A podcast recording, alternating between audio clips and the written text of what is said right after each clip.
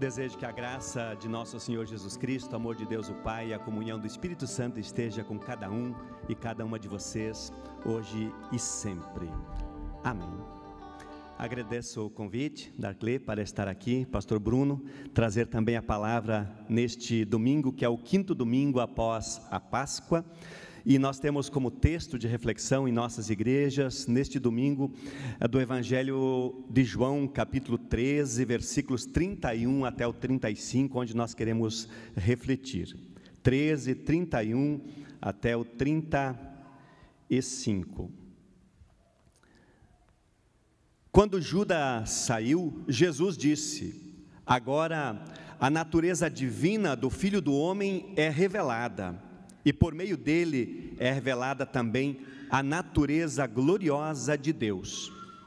Se por meio dele a natureza gloriosa de Deus for revelada, então Deus revelará em si mesmo a natureza divina do Filho do Homem, e Deus fará isso agora mesmo. Meus filhos, não vou ficar com vocês por muito tempo, vocês vão me procurar mas eu digo agora o que já disse aos líderes judeus: vocês não podem ir para onde eu vou. Eu lhes dou este novo mandamento: amem uns aos outros, assim como eu os amei. Amem também uns aos outros. Se tiverem amor uns pelos outros, todos saberão que vocês são meus discípulos. Palavras de Jesus. Prezado irmãos, prezadas irmãs, agora a natureza divina do Filho do Homem, ou seja, de Jesus, será revelada. E por meio dele é revelada também a natureza gloriosa de Deus. A discussão sobre a natureza de Cristo foi tema de muita polêmica nos primeiros séculos da nossa era. Esteve presente no mínimo em quatro concílios.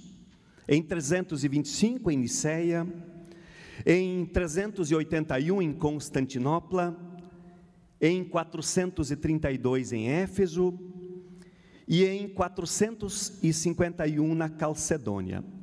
E duas palavrinhas estavam em jogo nestes concílios.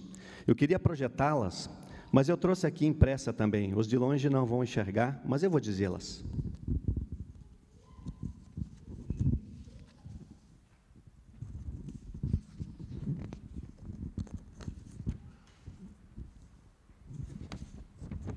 Uma dessas, pastor Bruno consegue ler aqui da frente, os da frente conseguem ler. Homoousios, que significa mesma substância, mesma essência. E a outra, com iota, um i, no meio, homoiúsios, que significa substância, essência similar, parecida. Muita discussão esses dois termos geraram. A questão era se Jesus era da mesma substância, essência de Deus, ou de uma substância apenas parecida. E esta discussão, ela durou mais de 100 anos e ainda continua hoje. Mas é certo que os debates teológicos hoje já não têm tanta preocupação mais com esta terminologia. Ainda bem, não é verdade? No início do Evangelho de João, capítulo 1, versículo 1, nós lemos que a palavra, o Verbo, se tornou um ser humano. João queria dizer que Deus se tornou humano, ou seja, se encarnou. O divino se tornou humano. Jesus, em seu ser, reunia, portanto, duas naturezas: humano-divino ou divino-humano.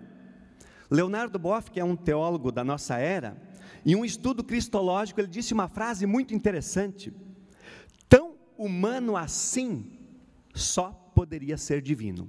Tão humano assim como Jesus só poderia ser divino. Por sua encarnação, o Filho de Deus uniu-se de algum modo a todo ser humano, trabalhou com mãos humanas, pensou com inteligência humana, agiu com vontade humana, amou com coração humano. O tipo de amor praticado, vivido por Jesus, revela a sua essência. Não é uma questão de substância, mas de essência. Quem é capaz de amar como Jesus, desta forma, de não esperar nada em troca, tem a essência de Deus em si, ou seja, é Deus. Amor incondicional é o que Jesus mostrou pela humanidade. Amor que não espera ser recompensado, que não pensa primeiro em si, mas se doa por completo. Amor que se manifesta inclusive aos inimigos. Ao bandido que foi crucificado ao lado de Jesus na cruz, ele disse: Ainda hoje estarás comigo no paraíso. Jesus ensinou inclusive a oferecer a outra face. E isso não significa levou um soco deste lado, pede para levar outro deste também, mas significa pagar a ofensa, a agressão com amor. Isto é divino, não é fácil. Oferecer a outra face para levar um soco é fácil. Às vezes a gente até deseja esta reação, mas pagar a agressão, a ofensa com perdão, com amor, não é fácil. É da essência de Deus. No evangelho que nós acabamos de ouvir, Jesus desafia os seus discípulos para que tenham entre eles o mesmo amor que ele tem por eles. E desta forma, diz Jesus: todos ficarão sabendo que vocês são meus discípulos. Não porque eles vão falar e falar muito, mas aquilo que eles vão viver. Aliás, as primeiras comunidades cristãs, elas eram conhecidas justamente pela prática do amor. O amor ali era concreto. E na primeira carta de João, quem de vocês está com a Bíblia em mãos? No aplicativo, ou no celular, ou impressa, na primeira carta de João, nós temos um texto fantástico. João é o que se dedica mais a falar sobre amor, assim como o apóstolo Paulo também dedica um capítulo inteiro da primeira carta aos Coríntios. Vejam lá, na primeira carta de João, capítulo 4, versículos 7 a 12. Se alguém encontrou e quer fazer a leitura, pode vir aqui à frente. Ou se conseguem ler em voz alta, pode ler de onde está. Primeira carta de João, capítulo 4, versículo 7 até o 12. Vamos ver o que João diz sobre o amor. Alguém achou? Pastor Bruno tem aí? Quer ler para nós? 7 a 12. 4, 7 a 12. Ah, eu estou na NVT. O pastor Alfredo está lendo na NTLH, eu estou na NVT e vocês na NVI, está tudo certo, tá bom? Amados, continuemos a amar uns aos outros, pois o amor vem de Deus. Quem ama é nascido de Deus e conhece a Deus. Quem não ama não conhece a Deus, porque Deus é amor. Deus mostrou quanto nos amou ao enviar seu único filho ao mundo, para que por meio dele tenhamos vida. É nisso que consiste o amor, não em que tenhamos amado a Deus, mas em que ele nos amou e enviou o seu Filho como sacrifício para o perdão de nossos pecados. Amados, visto que Deus tanto nos amou, certamente devemos amar uns aos outros. Ninguém jamais viu a Deus, mas se amamos uns aos outros, Deus permanece em nós e seu amor chega em nós à expressão plena. Pode ler o versículo 16 também? Verso 16. Sabemos quanto Deus nos ama e confiamos em seu amor. Deus é amor e quem permanece no amor permanece em Deus e Deus nele. Que palavras mais significativas, e no versículo 19, João diz assim: Nós amamos porque Deus nos amou primeiro. Nós amamos porque Deus nos amou primeiro. E se alguém diz, Eu amo a Deus, mas odeia o seu irmão, é o mentiroso. Pois ninguém pode amar a Deus a quem não vê, se não amar o seu irmão a quem vê. O mandamento que Cristo nos deu é este: quem ama a Deus, ame também o seu irmão. E Paulo dedica um capítulo inteiro, na primeira carta aos Coríntios, o capítulo uh, ah, 13, eu leio alguns versículos, 4 até o 7, Paulo diz assim: Quem ama é paciente e bondoso, quem ama não é ciumento, nem orgulhoso, nem vaidoso. Quem ama não é grosseiro, nem egoísta, não fica irritado, nem guarda mágoas. Quem ama não fica alegre quando alguém faz uma coisa errada, mas se alegra quando alguém faz o que é certo. Quem ama nunca desiste, porém suporta tudo com fé, esperança e paciência. O amor é eterno. Nos dias de hoje, irmãos e irmãs, o amor não parece ser mais um compromisso, talvez nem mesmo um sentimento. Nós usamos a palavra amor de tantas formas que parece que não se tem mais a dimensão de seu conteúdo, ou seja, da sua essência, a sua origem. Num texto, o pastor Júlio Adam, professor da Faculdade de Teologia, disse assim: Infelizmente, acho que o amor se esvaziou de sentido na igreja e na nossa vida. Amor é tudo. Até na propaganda de final de ano do Banco X, que ele cita, não vou dizer o banco, você fala de amor. E se tornou nada ou muito pouco ao mesmo tempo. Foi reduzido a sentimento que vem e vai. Amor é palavra batida, chavão, consolo barato.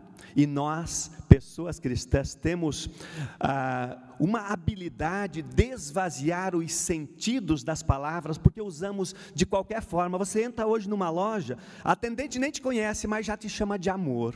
Né? Querido, não te conhece, mas é amor para cá, é querido, esvazia-se o sentido, o mesmo com a palavra bênção. Quantas vezes vocês já disseram hoje Deus te abençoe para alguém? Ou receberam? Nos grupos de WhatsApp é uma loucura, né?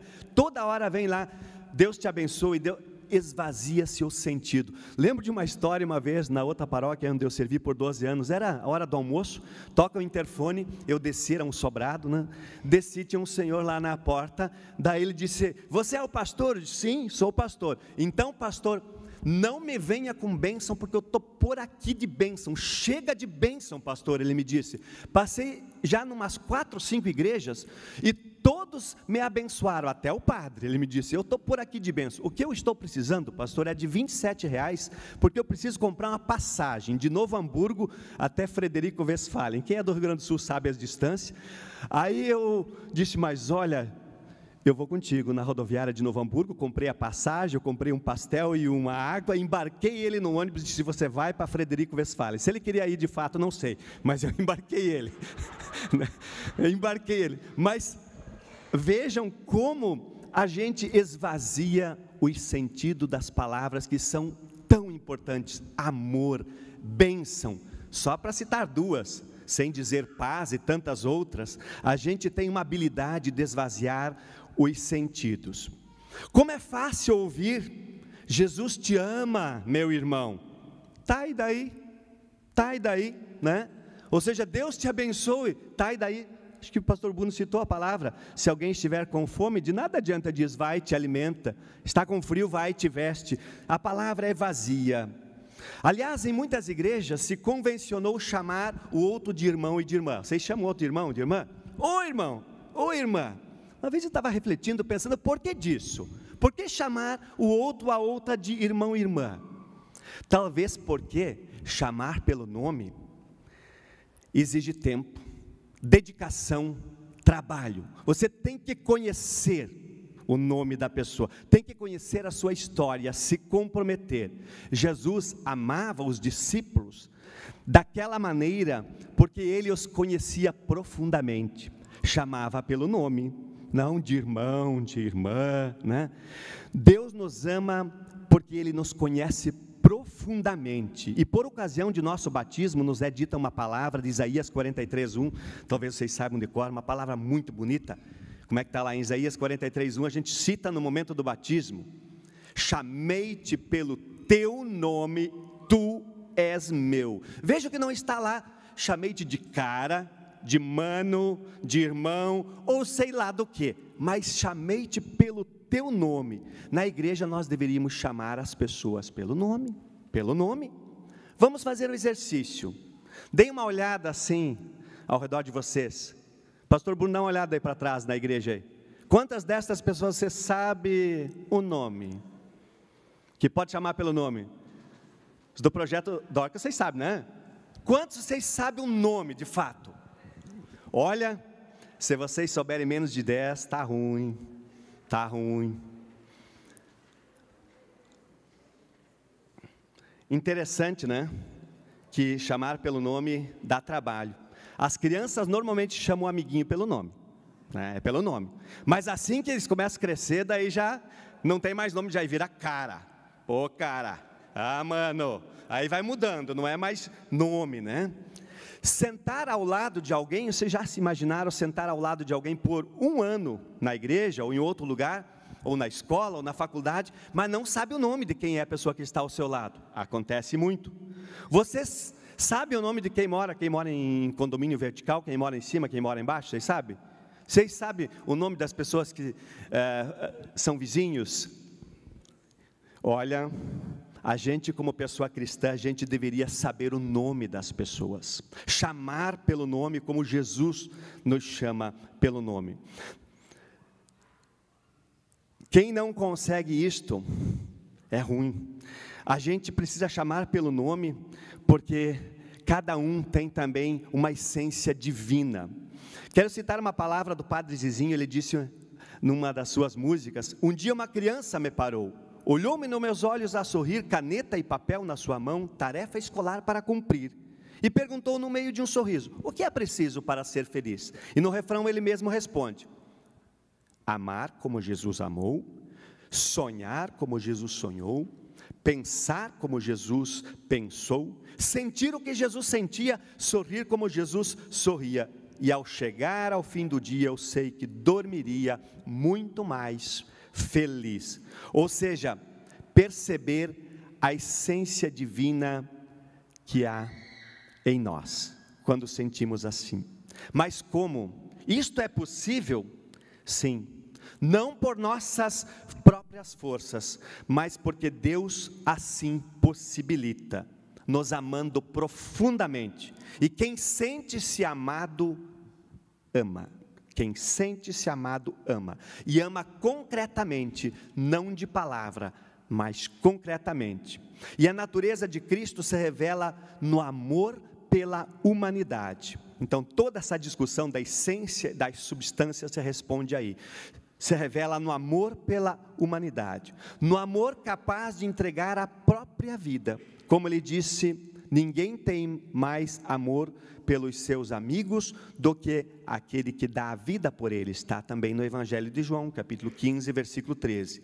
A certeza da salvação nos é dada por Cristo, de tal forma que não precisamos fazer nenhum esforço para alcançá-la, e justamente por isso podemos dedicar a vida para amar como Jesus amou.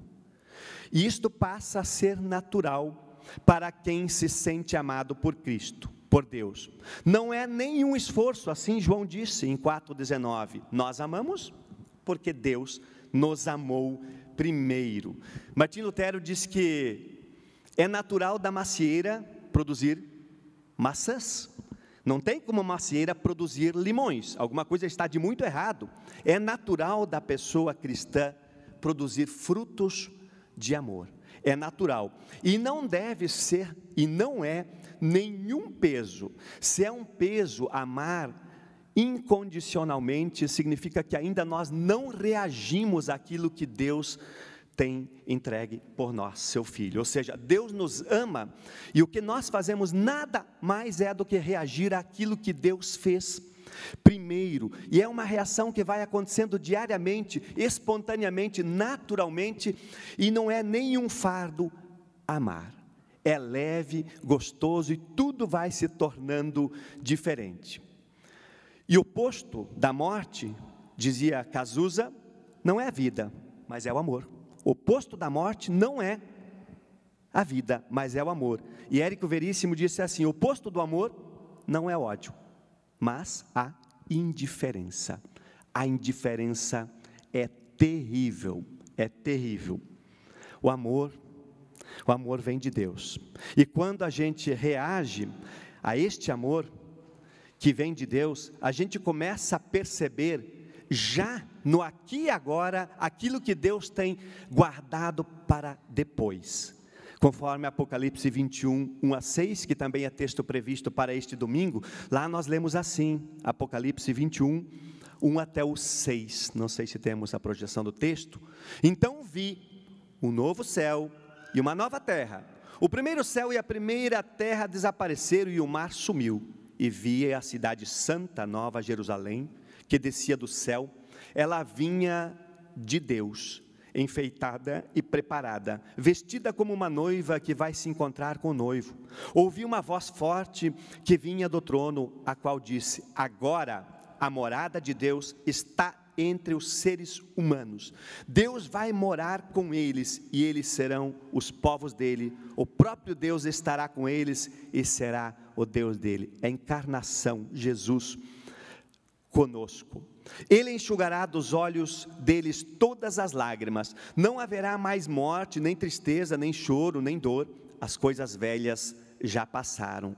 Aqueles que aquele que estava sentado no trono disse: Agora faço nova todas as coisas, e também me disse: Escreva isto, pois estas palavras são verdadeiras e merece confiança. E continuou: Tudo está feito. Eu sou Alfa e Ômega, o princípio e o fim. A quem tem sede, darei água para beber, de graça, da fonte da água viva. E quem beber desta água, certamente vai saciar a sede de quem encontrar pelo caminho, porque, como disse Martim Lutero também, que toda pessoa que também experimenta e bebe de Deus passa a ser, de alguma forma, um pequeno Cristo para quem encontrar pelo caminho. E a gente pode ser um pequeno Cristo de muitas formas, servindo no Dorcas, num projeto que envolve tanta gente, que serve e que acolhe, mas também no dia a dia, onde quer que a gente esteja, no trânsito, na escola, no trabalho, na rua, na família, onde quer que a gente esteja, a gente pode ser um pequeno Cristo. E como diz uh, o slogan que vocês têm aqui na Redentor, palavra que transforma, amor que acolhe. O amor de Deus nos acolhe em salvação, e quem sabe e tem a certeza da salvação já vive diferente, não por forças próprias, mas porque não consegue ser diferente, porque já foi tomado pela essência divina. Que possamos experimentar isto, queridos irmãos e irmãs, também nesta nova semana que hoje iniciamos.